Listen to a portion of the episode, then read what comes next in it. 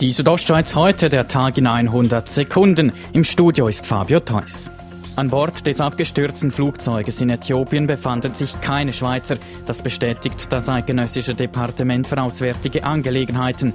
Die Maschine mit 157 Insassen an Bord war heute Morgen aus noch ungeklärten Gründen abgestürzt. Nach Angaben der Regierung in Äthiopien sind alle Personen ums Leben gekommen. Im Kanton St. Gallen kommt es bei der Ständeratswahl zum zweiten Wahlgang. Alle sieben Kandidierenden verpassten das absolute Mehr. Nach dem heutigen Wahltag liegt CVP-Regierungsrat Benedikt Würth vorne. Platz zwei erreichte die FDP-Kantonsrätin Susan Vinzenz Stauffacher und die drittmeisten Stimmen gehen an Mike Ecker von der SVP. Der zweite Wahlgang um den St. Galler Ständeratssitz findet am 19. Mai statt.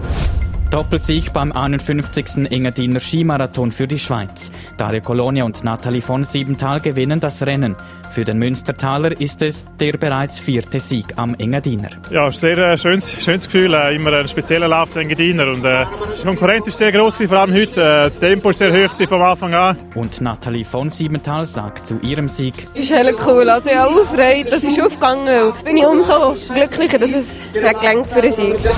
Insgesamt haben am Engadiner 14.200 Personen mitgemacht. Einige der angemeldeten Personen würden ihre Startnummern aber nicht abholen, sagt der Geschäftsführer des Engadin Skimarathons Mendori Kasper. Man hat die 5 bis 8, 9 Prozent, wo Leute sind, die nicht starten.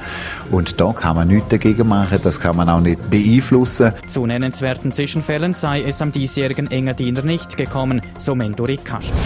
Die Südostschweiz heute, der Tag in 100 Sekunden, auch als Podcast erhältlich.